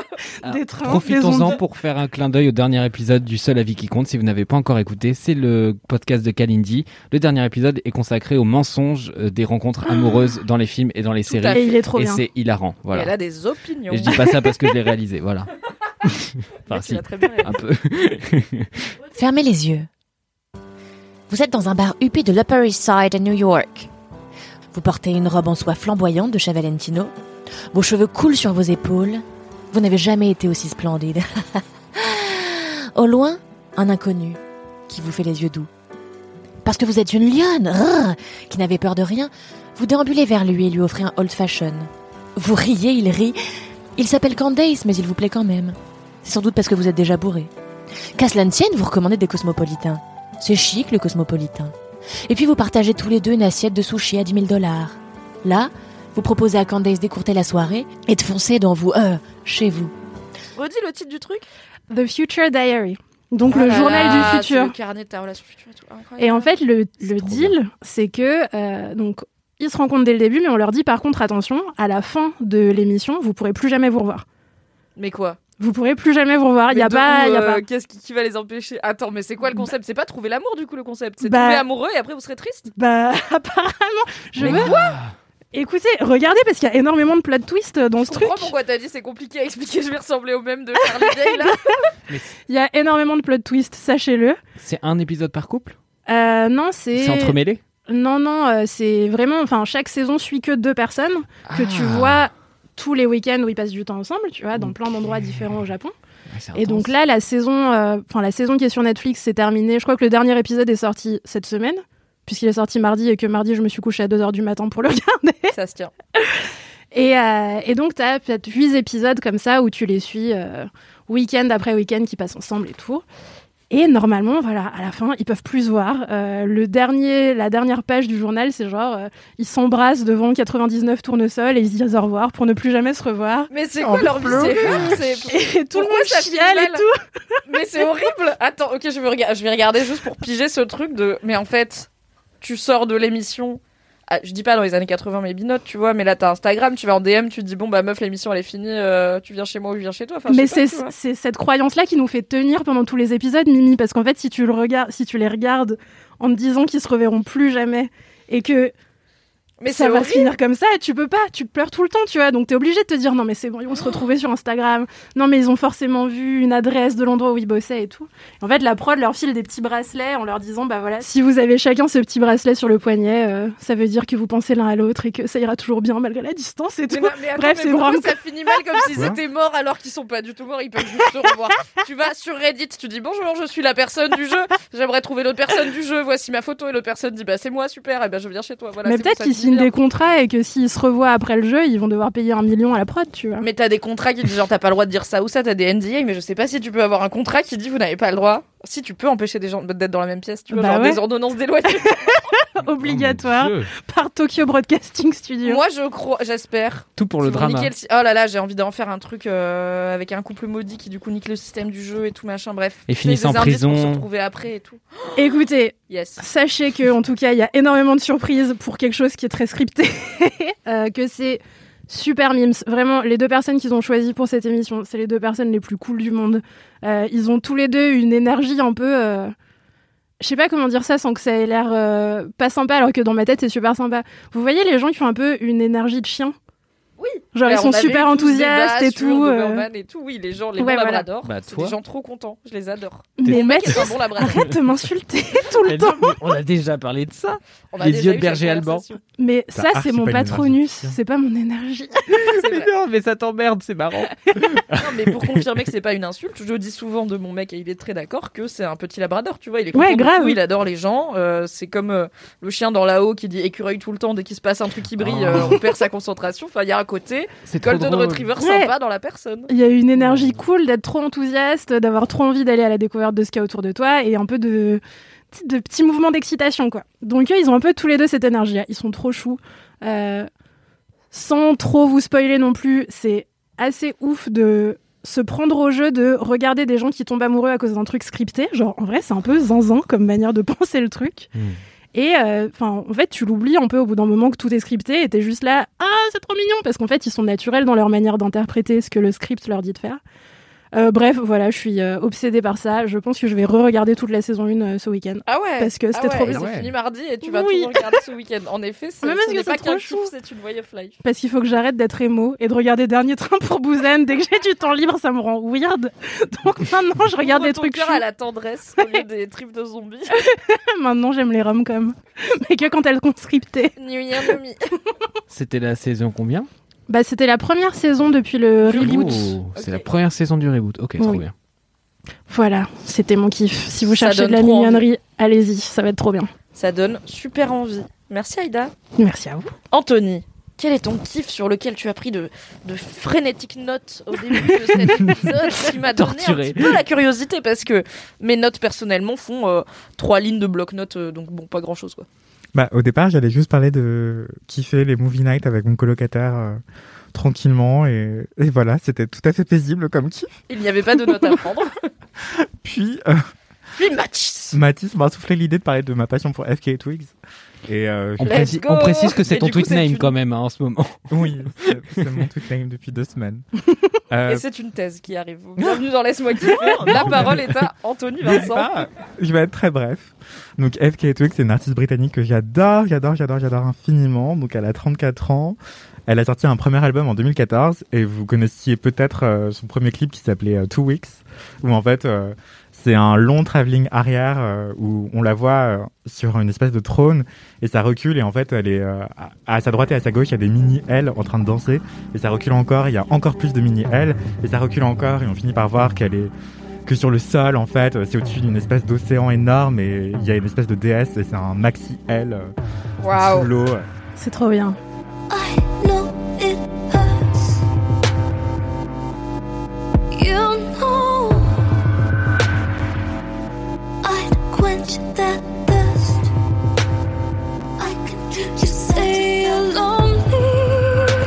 Enfin, en fait, c'est une artiste hyper créative euh, dans sa direction musicale, mais aussi artistique dans sa danse, parce que elle a été formée euh, au ballet et au chant lyrique dès sa toute petite enfance, et ensuite elle, a- elle a été élevée par euh, une mère justement qui est danseuse et gymnaste, et un père euh, qui était euh, un beau-père pardon qui était fan de jazz, et son père lui-même était musicien aussi, son père biologique. Je à tiens à elle. dire que tu viens de dire tout ça sans regarder tes notes. Parce qu'il faudrait pas que les gens croient que tu es en train de lire Wikipédia. Non, non, mais parce qu'en fait, Il a pris des notes, mais il en a pas besoin. Il coco les bails. Il, Non, non, il mais peut parce- pas lire, il a les étoiles dans les yeux, regardez-le. Alors, son beau-père, pas son père. Non, non, mais je l'adore infiniment. Et en gros, euh, elle est dans une école d'art dramatique hyper connue au Royaume-Uni, qui a formé Adele, Amy Winehouse et d'autres euh, talents euh, du Royaume-Uni. Et euh, vous la connaissiez aussi peut-être parce qu'elle était euh, parmi les figurantes et chorégraphes de Jessie J. Et donc dans le clip Do It Like a Dude, on voit beaucoup FKA Twigs. Euh, bref, donc en fait, elle a d'abord été Elle, connue. elle est sortie avec Robert Pattinson à un moment. Oui. Euh, C'était oui. un couple Oui. assez Oui. médiatisé. Ouais. Non pas pour la réduire à avec, qui, avec quel homme elle est sortie, bien sûr, mais moi qui ne suis nulle en musique, comme chacun le sait, FK et Twix, je suis là. Ah, elle faisait partie d'un couple people à un moment dont tout le monde parlait. Je ça. crois que c'était Robert Pattinson. C'est ça. En gros, elle a d'abord percé. euh, En fait, c'est assez fou parce que donc elle était danseuse à l'arrière d'autres pop stars, euh, tout en continuant à avoir une vie euh, sur euh, les dans les clubs underground, euh, à être danseuse, à faire, euh, à participer à la ballroom scene. Et euh, donc voilà, elle était hyper underground. Un jour, elle a tapé dans l'œil d'un photographe qui lui a demandé de poser pour Heidi, qui est une revue mode britannique hyper importante. Et ça l'a un peu lancé. Donc là, elle a commencé à sortir des mixtapes, des EP et tout. Et ensuite, son premier album avec Two Weeks, qui était hyper connu. Et, euh, et du coup, c'était une meuf qui avait euh, des, looks assez fous aussi, en plus d'un son hyper particulier. Euh, donc vraiment, son premier album est un bijou. euh, et chaque clip est une, pépite euh, esthétique assez dingue. Et ensuite, ce que j'allais dire, c'est que oui, en fait, elle a été vachement médiatisée aussi par sa relation avec Robert Pattinson, qui lui a fait subir énormément de racisme. Euh, mais avant même euh, ça, parce que de toute façon, en fait, donc son père est biologique à FK Twigs est jamaïcain et sa mère, euh, c'est une britannique blanche et du coup, elle est métisse. Elle a un physique assez particulier aussi. elle a une toute petite bouche de poupée en forme de cœur avec les dents du bonheur. Et donc, elle a un visage très très très marquant avec des yeux très ronds. Et c'est aussi pour ça qu'elle a fait la couverture de Heidi, de oui, de Heidi. J'ai dit Days tout à l'heure ou pas Non, t'as dit Heidi, c'est bon. d'accord. C'était De- tight. Toujours pas de notes, pas besoin, ok et de, de Heidi. Et du coup, ça avait vraiment euh, frappé dans l'œil de, de plein de gens. Et voilà. Et donc, après ce premier album et sa relation avec Robert Pattinson, elle a aussi sorti entre temps un EP qui s'appelait Melissa, qui était assez fou aussi, euh, qui a un peu passé, enfin, qui était plus expérimental encore. Et, euh, et voilà, donc que je le recommande, mais qui est peut-être plus inaccessible. Et ensuite, euh, en fait, ce dont elle parle dans son album qui est sorti en 2019, euh, donc LP1 c'était en 2014, ensuite elle a sorti Melissa en 2015, après elle a sorti euh, Magdalene en 2019, et ça c'est un album mais, qui m'a ouf. fracassé. il est incroyable. Et genre, euh, c'est un bijou, euh, enfin sonore, euh, enfin, bref, écoutez cet album. Il est absolument phénoménal. Je pense que c'est l'une des plus belles choses que j'ai écoutées de ma vie. C'est une expérience euh, plus qu'esthétique, enfin, c'est une expérience de vie. Enfin bref. Avec le clip de Cellophane qui, qui me Bah. déchire le cœur. Le premier single qui est sorti de cet album, c'est Cellophane, effectivement, où en fait c'est toute une métaphore filée. euh, on peut l'interpréter comme on veut, mais ce qu'elle raconte dans la chanson, c'est, d'après les paroles, c'est euh, en fait, euh, ils ne veulent nous voir, euh, ils veulent, ils veulent pas nous voir ensemble, ils veulent pas nous voir ensemble. Ils nous voient seulement sous de la cellophane, donc en fait ça, ça pourrait évoquer des magazines People sous leur couverture de cellophane. Et en fait c'est une image de papier glacé euh, qu'elle a voulu casser euh, et qu'elle a déchiré. Et donc dans le clip de Cellophane, en fait ce qu'il faut savoir c'est que FK Twigs c'est une artiste donc extrêmement talentueuse qui maîtrise plein de styles de danse différents et en fait qui adore découvrir de nouvelles compétences. Et donc pour euh, son autour de Melissa, elle avait beaucoup montré qu'elle était capable de de, de danser plein de danses différentes et avec Magdalene, elle elle a appris le pole dance mais à un niveau extrême parce qu'elle connaissait aussi plein d'autres genres de danse donc elle mélange toutes ses compétences à chaque nouveau clip. Enfin, c'est- donc euh, Cellophane, tu, tu la vois faire du pole dance euh, du paradis en enfer. Enfin, c'est assez dingue. T'as tellement les yeux qui pétillent, c'est trop chou. On parlait d'amour avant, franchement, le vrai amour, c'est ça. C'est Anthony qui parle de FK Twigs. Et euh, mais la musique en plus est sublime parce que c'est c'est une personne oui qui a un- qui a un- une formation de de chanteuse lyrique, mais qui aussi euh, Ah fait bah t'as dit euh, Adele. Amy Winehouse et tout, on est sur des meufs qui ont du coffre quoi, c'est Ouais. de la grosse belle voix généralement. Mais en fait, elle, elle a un filet de voix assez, assez doux. En tout cas, elle l'utilise de manière assez, euh, assez douce et, euh, et elle a une voix de tête assez dingue. Enfin, c'est une soprane très, très talentueuse. En plus d'être une performeuse malade. Enfin, vraiment, euh, la regarder en live, c'est aussi une expérience parce qu'en fait, elle a un sens de la direction artistique assez inédit où euh, chacune de ses pa- apparitions qui sont rares parce qu'elle est assez euh, niche hein, comme artiste, hélas, ou pas, parce que c'est ce qui lui permet aussi d'aller aussi loin dans ses pratiques artistiques, c'est que du coup elle va pas te faire juste ah je me pose devant un micro et je chante avec des danseurs en arrière-fond ou une scénographie euh, hyper euh, qui envoie du lourd parce qu'en fait je peux pas compenser par mes talents. Non, la meuf, elle chante, Tu elle penses à des gens en disant ça. Pff, je pense aux trois quarts des artistes aujourd'hui, mais bref. Euh, Oh On citera pas de nom, après on aura des DM. non mais la go, elle te fait du pole dance en même temps qu'elle chante et, euh, Ouais. elle te fait chialer et enfin et danser à la fois. Et euh, pour Magdalene, elle a aussi appris le wushu, qui est un art martial euh, japonais euh, avec une épée qui est relativement souple. Donc Mais elle a combien d'heures dans sa journée en termes de. On dirait Hermione quand elle a son retourneur de temps pour apprendre tous les trucs là. Bah, elle a Oui, donc elle a appris la pole dance en plus des 128 autres danses qu'elle maîtrise évidemment à un niveau expert ainsi qu'un art martial. Je suis là, mais oh, quand le temps Je veux bien que c'est son métier, mais quand même beaucoup de temps. Du coup, elle a, sorti un clip justement où tu la vois pratiquer le wushu qui est assez dingue. C'est un, mini euh, court métrage trop trop beau. Et aussi, ce que j'allais dire, c'est que euh, juste après Magdalene, quand elle a sorti le gros de la promo de Magdalene, après ça, enfin c'est relativement concomitant, mais en fait elle a révélé qu'elle a été victime d'une relation hyper abusive avec l'acteur Shia euh, qui- donc elle a porté plainte contre lui euh, pour euh, violence psychologique, physique et euh, violence sexuelle. Et, euh, et en fait, euh, c'est vraiment une, artiste qui a.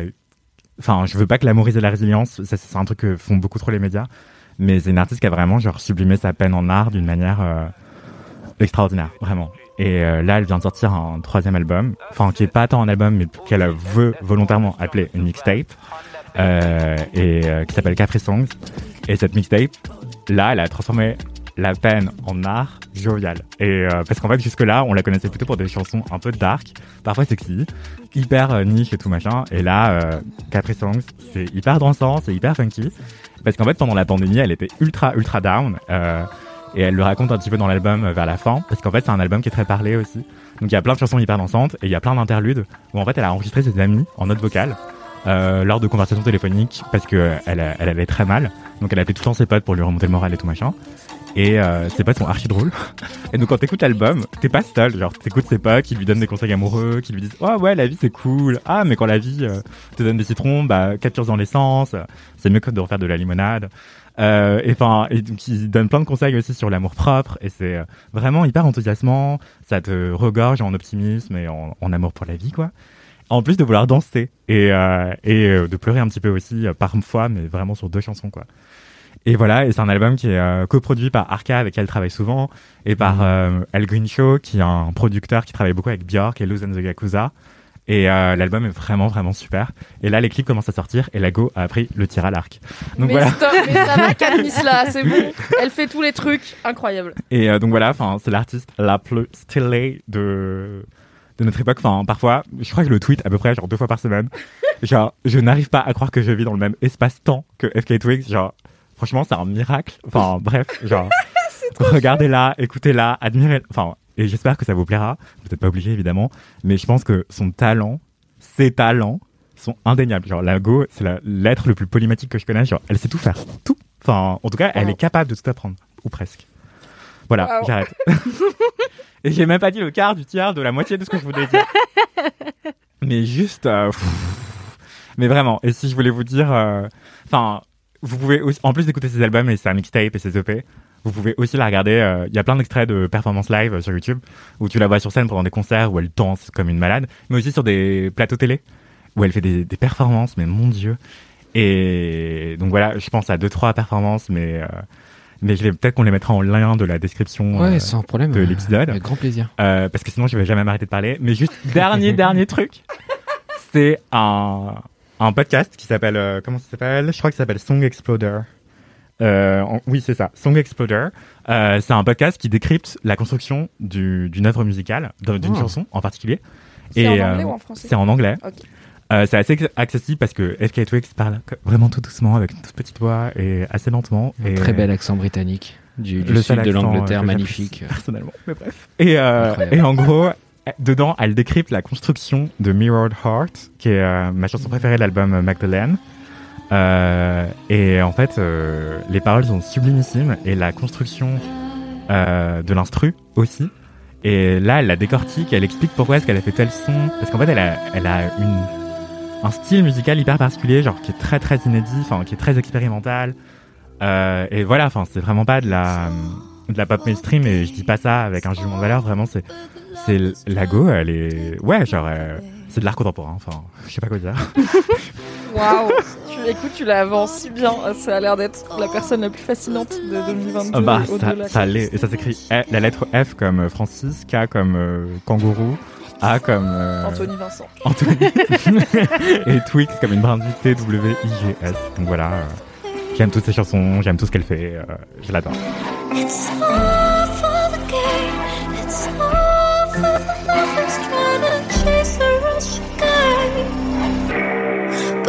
La grande question, c'est à quand l'interview fleuve de FK et Twix par Anthony Vincent sur Mademoiselle Écoute. Bah, franchement, It can happen to you. maybe, mais euh, je pense qu'il ne faut pas toucher aux idoles. La dorure en reste aux mains, comme dirait Flaubert. C'est vraiment les rarissimes interviews que j'ai faites de personnes que j'admirais trop. Ça, c'est mal passé. Flaubert dans LMK. Ah yes. C'est incroyable. hein. Incroyable. Vraiment. Alors, je suis tellement inculte que t'as dit Flaubert, j'ai d'abord pensé au gars de Golden Moustache avant de penser à Gustave Flaubert, l'autre. Bref. Comme le dit Fais le Flaubert de Floodcast quand Golden même maintenant Moustache. parce que Golden Moustache c'est fini depuis 2014 donc Flaubert du Floodcast quand même pour être un peu plus moderne. Mais je pense que si je la vois, je meurs. Enfin. pff, Ok, Enfin, Maybe Interview Fleuve, co-créé par Anthony Vincent, peut-être pas que faite par toi parce qu'il ne faudrait pas saturer des Interview d'émotions, posthume. Et en plus tu vas arriver en retard parce que tu te seras changé huit fois avant d'aller interviewer FK Mais je pense qu'elle comprendrait. Tu t'habillerais Ouais. comment pour interviewer Je FK peux pas, je peux pas répondre Ce à cette question. podcast est déjà long. Mathis. On va pas dire tu t'habillerais comment pour rencontrer la femme de ta vie. Après, c'est long. Franchement, je pourrais pas répondre à cette question. Mais récemment, en plus, on m'a demandé, euh, je, je crois que c'est dans Friends, du coup, apparemment, que ça, que ça se fait. C'est la liste des cinq personnes avec qui tu pourrais coucher. Oui, ah oui, alors euh, Fanny, Soraya, mes deux meilleures amies qui écoutent ce podcast et connaissent Friends par cœur vont me juger car je suis pas sûre de ce que j'avance. C'est pas le truc de la liste des cheats, euh, genre Ouais. quand t'es même même en couple exclusif, Ouais. t'as tes euh, comme des cheat meals, mais Ouais. en gros t'as tes Cinq jokers. C'est ceux qui voilà, c'est des jokers quoi. Et comme euh, je sais pas si moi je dis euh, oui, je suis en couple exclusif, mais si jamais j'ai l'opportunité de coucher avec Brad Pitt, j'ai dit à mon gars, on peut, je peux coucher avec Brad Pitt parce que c'est Brad Pitt et tu m'en voudras pas. C'est ce genre de truc. quoi. Quel mauvais choix. Mm. C'était un exemple comme ça. J'ai pas dit Brad Pitt. Ah, pas dit Brad Pitt, j'ai dit par exemple, moi je suis en couple libre, de toute façon je m'en fous, je peux coucher avec qui je veux. Donc avec Brad Pitt, finalement. Qui je veux, après qui veut aussi, c'est ça aide. Le consentement, c'est important. Mais je sais plus où je voulais en venir avec cette information. Donc, que tu euh, l'as mis sur ta cheatlist euh, FK et Twix. Non, même pas, parce qu'en fait, même si je pouvais, je pense que j'y arriverais pas. Genre, je. je- Non, je pense Pour que moi, quand t'admires pas autant quelqu'un, t'as pas envie de coucher avec. Non, T'as pas envie non plus de, je sais pas, de l'avoir euh, au lit avec la gueule de bois. Enfin, t'as tout un truc de. Ou même faire pipi. Genre. Ne sois pas trop humaine.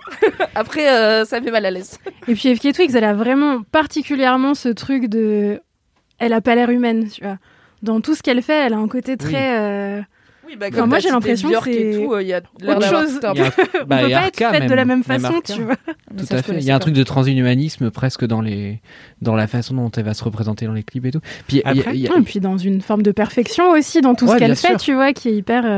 Avec quand même de la douleur et tout. Pardon euh, Anthony, mais euh, typiquement euh, Magdalene, il me semble qu'elle l'a fait juste après avoir eu un gros problème de santé, non? Il y a eu... Oui, elle en parle d'ailleurs dans l'une de ses chansons. Ouais. euh, elle, en fait, en gros, elle a eu des espèces d'ovaires polykystiques qui se sont très fortement aggravés Hmm. et elle a continué à s'entraîner, danser énormément malgré euh, sa maladie, qui donc arrivée à un point où il y avait moyen qu'elle perde la vie. Et ça l'a laissée euh, dans une longue convalescence extrêmement douloureuse. Et, euh, et voilà, en fait, elle dit euh, apple cherries parce qu'en fait, c'est la taille des tumeurs qu'elle avait euh, près de son utérus. Donc, Euh, la taille de la taille d'une pomme et de cerise. Ah ouais. Euh, et Cerise, voilà, c'est gros déjà. Pomme, c'est très gros par rapport à la taille d'un ovaire, par exemple. C'est gros. Ouais. Non, mais du coup, elle a vraiment, vraiment douillé sa race, quoi. C'est ça. Mais je pense que c'est important aussi de pas glamouriser trop, je me répète, la, la souffrance, Non, la douleur. Et aussi, en fait, elle est humaine, elle a des talents extraordinaires, mais elle est humaine et je pense Et qu'il faut parfois, pas elle a la gueule de bois au fond du lit. Et elle Oui. a bien le droit. Et elle en parlait avec ses potes dans, dans sa mixtape Capri Songs, qui est vraiment très fun et justement, ça la réhumanise énormément. Hmm. Et en fait, elle nous rappelle qu'elle est sur Terre, quoi. Même si elle a l'air Yes. d'être une autre planète, de venir d'une autre planète. Alright. Eh bien, merci pour ce portrait de FK et Twix, l'alien la plus humaine beau. de la Terre. C'est parti pour mon kiff. Mon kiff est un livre cette fois-ci, car je l'ai fini et je peux enfin en parler, Oh. même si je l'avais déjà lu.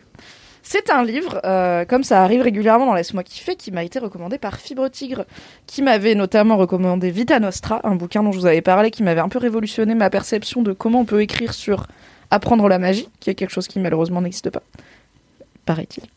Euh, et qui était très cool, donc j'en avais parlé dans Laisse-moi kiffer, plein de gens l'avaient lu. J'arrive avec une nouvelle reco de Fibre Tigre, mais attention, celle-ci est piégée. C'est un bouquin de fantasy évidemment, car j'adore la fantasy, mais je suis très difficile, donc j'ai tendance à pas trop écouter les gens, à part Fibre Tigre, parce qu'il a quand même beaucoup de goût et il écrit de la très bonne fantasy, puisque bien sûr Fibre Tigre écrit Game of Roll Mademoiselle une fois par mois sur Twitch. Donc, un bouquin dont le titre officiel, c'est une saga de fantasy qui s'appelle Chronique du tueur de roi, King's Killer Chronicle en anglais, mais un peu comme Game of Thrones qui normalement s'appelle le Song of Ice and Fire, mais que tout le monde appelle Game of Thrones. Moi, je l'appelle plutôt comme plein de gens le nom du vent, puisque c'est le nom du tome 1. C'est le titre du tome 1, le nom du vent.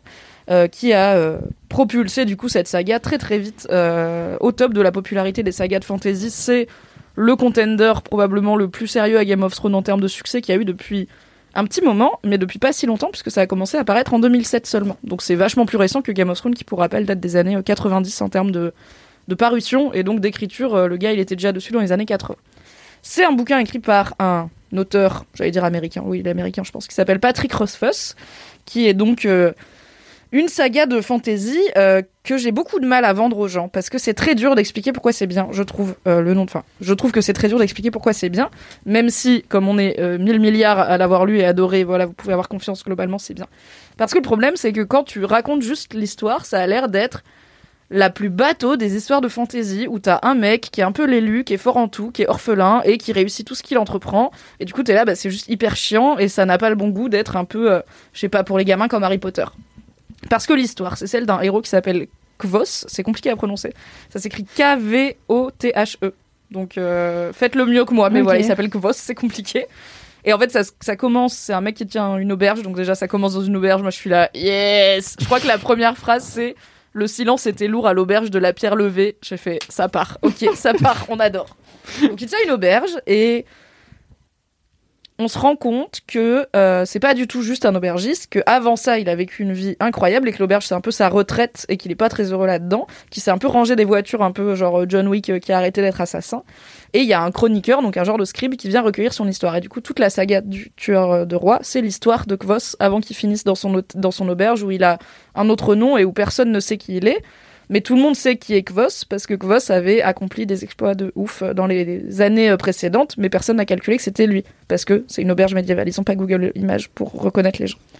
Et du coup, tout le livre, c'est lui qui te raconte comment il est devenu la légende de Kvos, c'est quoi la vérité derrière la légende, et comment il finit dans cette auberge à avoir globalement une vie de merde très solitaire où euh, il a un seul compagnon, mais on comprend que, enfin, il s'est rangé quoi, il s'est retiré du monde. Et c'est tellement bien, c'est vraiment. Je, c'est la deuxième fois que je le lis. La première fois, j'étais là. C'est incroyable ce qui se passe, j'aime trop. Et j'avais hâte. C'était à trois ans. Et je m'étais dit, j'ai hâte de l'avoir lu il y a assez longtemps pour l'avoir assez oublié pour le relire parce que la deuxième fois va être encore mieux. Et là, je l'ai relu, donc je vous en parle enfin dans Laisse-moi. Et en fait, donc l'histoire de Kvos, c'est que quand il était euh, enfant dans ce monde-là, qui est donc un monde euh, medieval fantasy, j'ai envie de dire un peu traditionnel, avec euh, un peu des empires, des machins, des, des tribus, des cultures un peu différentes. Il y a de la magie, il y a de la magie magie, mais un peu oubliée qui a disparu, un peu comme dans Game of Thrones, où il n'y a plus tellement de magie au final euh, quand l'histoire commence. Donc il y avait des créatures, euh, un peu des fées et tout, mais tout le monde part du principe que c'est des légendes, ça n'existe plus.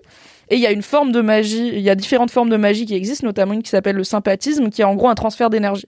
Donc c'est présenté un peu plus comme de la physique euh, impossible que comme de la magie magie. Ou par exemple, tu vas lier euh, une corde que tu tiens dans ta main à une autre corde qui est par terre, et quand tu soulèves celle dans ta main, ça va soulever celle par terre. Mais c'est un peu, c'est un skill quoi, c'est une compétence. C'est pas juste, euh, ouh, tu sais faire ça maintenant. Bref, donc voilà, c'est un monde médiéval fantastique avec un peu de magie, pas trop, un peu de surnaturel, pas trop, et sinon bah des gens qui galèrent à être heureux comme d'habitude.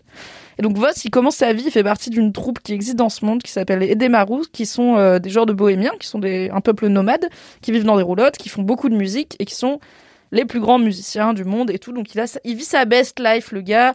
Il commence à apprendre, euh, évidemment c'est un enfant euh, hyper intelligent, hyper smart pour son âge et tout, qui a l'air de vraiment de comprendre les choses hyper vite et tout, parce qu'il est un peu exceptionnel.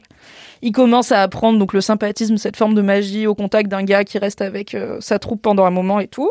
Tout va bien. Et là, mon gars, horrible. Sa troupe entière, elle se fait massacrer, mais massacrax. Horrible pendant que lui, il est parti pisser. Genre, ses parents, ils lui disent Euh, Va chercher des herbes pour le dîner parce qu'ils sont au week-end. Du coup, il va chercher des herbes pour le dîner. Et il revient et c'est genre le feu, le sang, tout le monde est éventré, machin. Il est là quoi? Et il y a y a des êtres qui sont là, qui sont clairement les personnes qui ont tué euh, tous ses proches et qui, leur- qui lui parlent. Et au moment où ils vont pour le tuer, il y a un, un événement perturbateur et il arrive à s'enfuir. Et ces êtres, ça a l'air d'être les, ce que- ce qui est appelé les chandrians, qui sont les pires créatures de, les- c'est les pires démons quoi. C'est genre euh, Lucifer et tous ses bras droits, qui sont bien sûr censés euh, n'avoir jamais existé ou avoir disparu selon à qui tu demandes, auxquels personne ne croit. Et du coup, il est là. Mais en fait, ils ont tué mes parents. Enfin, je les ai vus. Donc, euh, qu'est-ce que quid? Et donc, la quête de sa vie, la quête de la vie de, de Kvos, qui raconte ça, va toujours être sous-tendue par en apprendre le plus possible sur les Chandrians pour à terme essayer de les retrouver, pour à terme essayer de venger mes parents. Mais c'est pas comme si c'était genre son leitmotiv. C'est juste quand il sait pas quoi faire, il dit bah je vais suivre ce truc est le seul truc que j'ai. Parce que donc sa troupe se fait décimer, il est orphelin, il vit dans la forêt, il a plein d'aventures et tout, toute sa, tout le nom du vent et les chroniques du tueur de roi, c'est ses aventures. Et pourquoi c'est trop bien? Déjà parce que c'est très bien écrit. Franchement, la plume est très cool. Euh, je vous conseille allez juste lire l'intro du tome 1. Je l'avais posté en story sur Instagram. Je vais peut-être l'épingler comme ça, vous l'aurez. C'est genre 4 pages et j'étais là. Ça, c'est la meilleure intro. Enfin, bam, tu ne peux pas ne pas continuer le livre après. C'est très joliment écrit. Et c'est trop bien parce que l'auteur fait un truc que j'aime beaucoup et que Stephen King fait beaucoup, qui est aussi un de mes auteurs préférés, c'est qu'il te spoil la fin pour que tu te dises comment on en est arrivé là. Par exemple, ça s'appelle Chronique du tueur de roi. Donc on sait que Kvotz, à un moment, il va tuer un roi. Mais on sait pas qui c'est. C'est juste, un spoiler. C'est à un moment, il va tuer un roi. Et peut-être que ça sera un truc du type, il a tué un roi, mais c'était pas vraiment un roi. Peut-être que c'est l'homme qu'on a appelé le roi des fous qui l'a tué, on n'en sait rien. Peut-être qu'il va, je sais pas, tuer son père qui en fait était pas mort et qui en fait était roi, ça peut être plein de choses, mais du coup il y a plein de fois où l'auteur distille des trucs comme c'est Kvos qui raconte sa propre histoire, et que parfois il y a des interludes où on revient dans l'auberge, il y a des événements perturbateurs dans ce monde-là aussi, enfin dans cette temporalité-là aussi. Bah, il lâche plein d'indices et tout, et du coup t'as envie de continuer pour savoir comment on en arrive là, d'un petit orphelin dans la forêt à euh, une légende vivante, euh, mais où personne sait trop qu'il est là euh, physiquement. Et euh, voilà, il est tueur de rois, tueur de poètes, il a un milliard de noms différents, donc t'es là, ok, qu'est-ce qui s'est passé? Il y a un milliard de rebondissements puisque c'est un vrai voyage initiatique, donc il va dans plein de villes et plein de types de lieux différents, ce qui fait des types d'histoires différentes. Donc il y a un moment où il est un peu mendiant, va-nu-pied, escroc dans une grande ville un peu crado. Il y a un moment, tout un moment où il va dans une université pour apprendre notamment le sympathisme, qui est un peu école de magie, euh, voilà, un peu classico. Il y a un truc où il va avec un peuple apprendre un art martial mystérieux. Il y a un moment il rencontre une fée. Enfin, c'est vraiment, il se passe plein de trucs, donc on s'ennuie jamais. Les personnages secondaires sont cool. Il y a un personnage féminin. Je vais, on- il y en a plusieurs, mais il y en a un qui est la meuf du truc, qui est la meuf dont il est amoureux, et elle, on sait pas trop si elle est amoureuse de lui ou pas, mais en tout cas, elle peut pas être avec lui. C'est un personnage pas inintéressant. Je pense qu'on n'a pas trop de problèmes. J'ai l'impression, en termes de représentation des personnages féminins, elles sont peut-être un peu trop décrites sur leur physique euh, par rapport aux mecs, mais ça, c'est souvent le cas quand c'est un homme hétéro qui écrit euh, des femmes. Il s'attarde un petit peu plus sur la taille de ses seins que. Il dit pas si Kvos il a un bon cul, par exemple. C'est pas une précision qu'on a, mais on sait quelques personnages féminins qui ont un bon cul. Donc il a une histoire d'amour torturée avec, cette, avec une meuf qui s'appelle Dena, qui est une euh, genre de. On sait pas trop, mais une genre d'escorte. En gros, elle, elle cherche des protecteurs riches et puissants parce qu'elle a pas de ressources et on sent qu'il y a une forme de au moins d'échanges euh, sensuels, peut-être pas sexuels. Du coup, bah, elle peut pas traîner avec lui parce que lui, il a pas d'argent, parce que c'est un orphelin. Et euh, c'est une histoire tragique, du coup, d'amour impossible, où des fois elle disparaît pendant des mois, euh, fuis-moi, je te suis, machin. Et en fait, c'est tout ça. C'est pour ça, je pense que c'est très bien. Le nom du vent, c'est qu'en vrai, c'est une tragédie. On sait que ça va mal finir parce qu'on sait qu'à la fin, il est tout seul dans son auberge. Et on a plein d'indices qui nous montrent que la temporalité du présent où il est dans son auberge, le monde dans lequel il vit ne va pas mieux. Il y a des attaques de trucs qui devraient pas attaquer ce coin-là. Il y a la guerre. Il y a les, des fois, il y a des clients qui viennent à l'auberge et qui sont, oh là là, j'ai encore eu des rumeurs d'un truc qui s'est passé. Donc on sait que quoi qu'il ait essayé d'accomplir Kvos, il n'a pas amélioré l'état du monde, voire même peut-être c'est sa faute si le monde a l'air euh, de plus en plus cassé. Et il y a plein aussi d'indices dans cette temporalité, genre il a un coffre dans sa chambre, on sait que c'est lui qui l'a fabriqué, on sait qu'il veut ce qu'il y a dedans, mais on sait aussi qu'il veut, qu'il peut pas l'ouvrir. Et on est là, bah c'est toi qui l'as fait frater, pourquoi tu peux pas l'ouvrir? T'as la clé, tu l'as fabriqué. Et du coup, et qu'est-ce qu'il y a dedans? Évidemment, c'est la grande question. Donc en fait, on sait que c'est une tragédie et c'est très triste parce que tous les moments où on se dit ah bah là il est à la il l'école de magie il est heureux il a des potes il a un peu de sous il a sa meuf bah à chaque fois ça on sait on est là ouais mais ça va pas finir bien il va pas devenir super magicien et se mettre avec la meuf et tout parce qu'à la fin il finit à l'auberge donc il y a vraiment un côté euh, regarder ce personnage euh, fantastique raconter sa propre histoire pour la détacher de la légende assumer ce qu'il a fait de bien et de pas bien tout en sachant que c'est ça qui casse un peu le côté mythe du héros à qui tout réussit, c'est que bah à la fin, euh, on sait pas s'il a réussi sa quête, mais en tout cas, ça va pas mieux. Et lui, il va pas bien. Donc c'est trop bien. Et le seul problème avec le nom du vent, je vous avais dit que c'était un- une reco piégée de fibre tigre, c'est que tout comme Game of Thrones, ce n'est pas encore fini. Ça fait 10 ans que l'auteur travaille sur le tome 3. On n'a pas de date de sortie hein, globalement. Euh, il me semble que son éditrice a confié publiquement récemment qu'elle n'a pas lu la moindre ligne du tome 3, euh, à part le prologue qui a été diffusé publiquement. Donc on est sur une forme de frustration. Je ne sais pas comment finit le nom du vent. Et personne ne sait comment finit le nom du vent.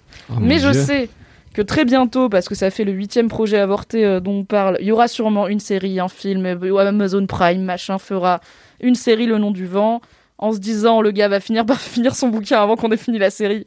Spoiler pas toujours, avec un magnifique rouquin dans le rôle titre parce que Gvos est roux et qu'il a l'air très joli. Et vous pourrez dire, grâce à Laisse-moi kiffer à Mimi, j'ai déjà lu l'histoire, je sais déjà que c'est cool. et comme ça, vous pourrez être la petite conne qui fait chier tout le monde en disant, mais attends, tu connais pas le nom du vent, enfin, attends que t'arrives au moment à l'université. Comme ça, tout le monde vous détestera. C'est vraiment très bien. C'est très joli. Lisez le nom du vent. Du coup, il y a deux tomes parus. Il y a le nom du vent et, euh, je sais plus le 2, bah, vous trouverez quoi. Et on attend le 3 qui s'appelle euh, Doors of Stone, les portes de pierre. Euh, voilà, euh, to, be, euh, détermine en termes de date de sortie, mais un jour peut-être. Mais en attendant, c'est quand même très bien à lire. Faut juste pas avoir peur d'être un peu frustrée et d'être patiente pour euh, un jour savoir la fin. Ça m'avait donné trop envie quand on parlait. Et maintenant que je sais que le truc, on l'attend depuis 10 ans, je suis là, bah non. C'est Ah non, je, le lirai quand le tome 3 il sera sorti. Là, non, les gens ils vont pas lire. Tu nous as parlé de gens pas qui tombent amoureux, qui se revoient jamais, genre ça va. Oui, mais au moins, tu sais ce qui se passe à la fin, tu vois. Non, mais je T'es comprends pas parce là à dire, il y a quoi dans la malle euh, toutes les la nuits. série. sûr, bien sûr. Si on me dit cette série, les deux premières saisons, elles sont top, après ça a été annulé, je dis bah je vais pas regarder, du coup je vais juste avoir le seum si ça a été annulé. Avec les livres, euh, quand c'est Fibrotique qui conseille, je me fais avoir et je suis là.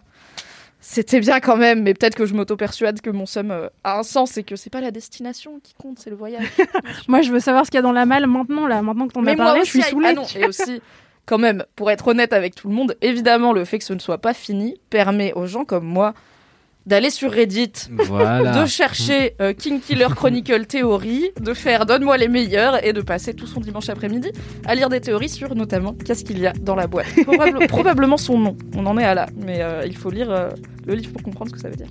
Ah ah Ok, j'ai un peu envie quand même. Allez, c'est la fin de cet épisode de Laisse-moi kiffer qui est ma foi peu court. Mais c'est pas grave, on a bien parlé de blettes et de choses et d'autres. Merci, chère équipe, pour cet épisode. Merci. Merci. Toi. Euh, je vous donne rendez-vous chaque jeudi dans vos oreilles pour écouter Laisse-moi kiffer. Je vous fais des gros bisous. Bye bye. Bisous. Comme quoi.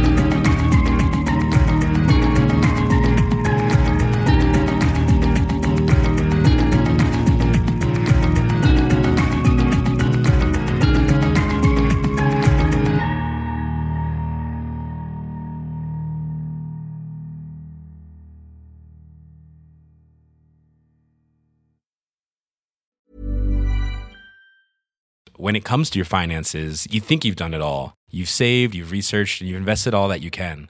Now it's time to take those investments to the next level by using the brand behind every great investor, Yahoo Finance. As America's number one finance destination, Yahoo Finance has everything you need, whether you're a seasoned trader or just dipping your toes into the market. Join the millions of investors who trust Yahoo Finance to guide them on their financial journey. For comprehensive financial news and analysis, visit yahoofinance.com, the number one financial destination, yahoofinance.com.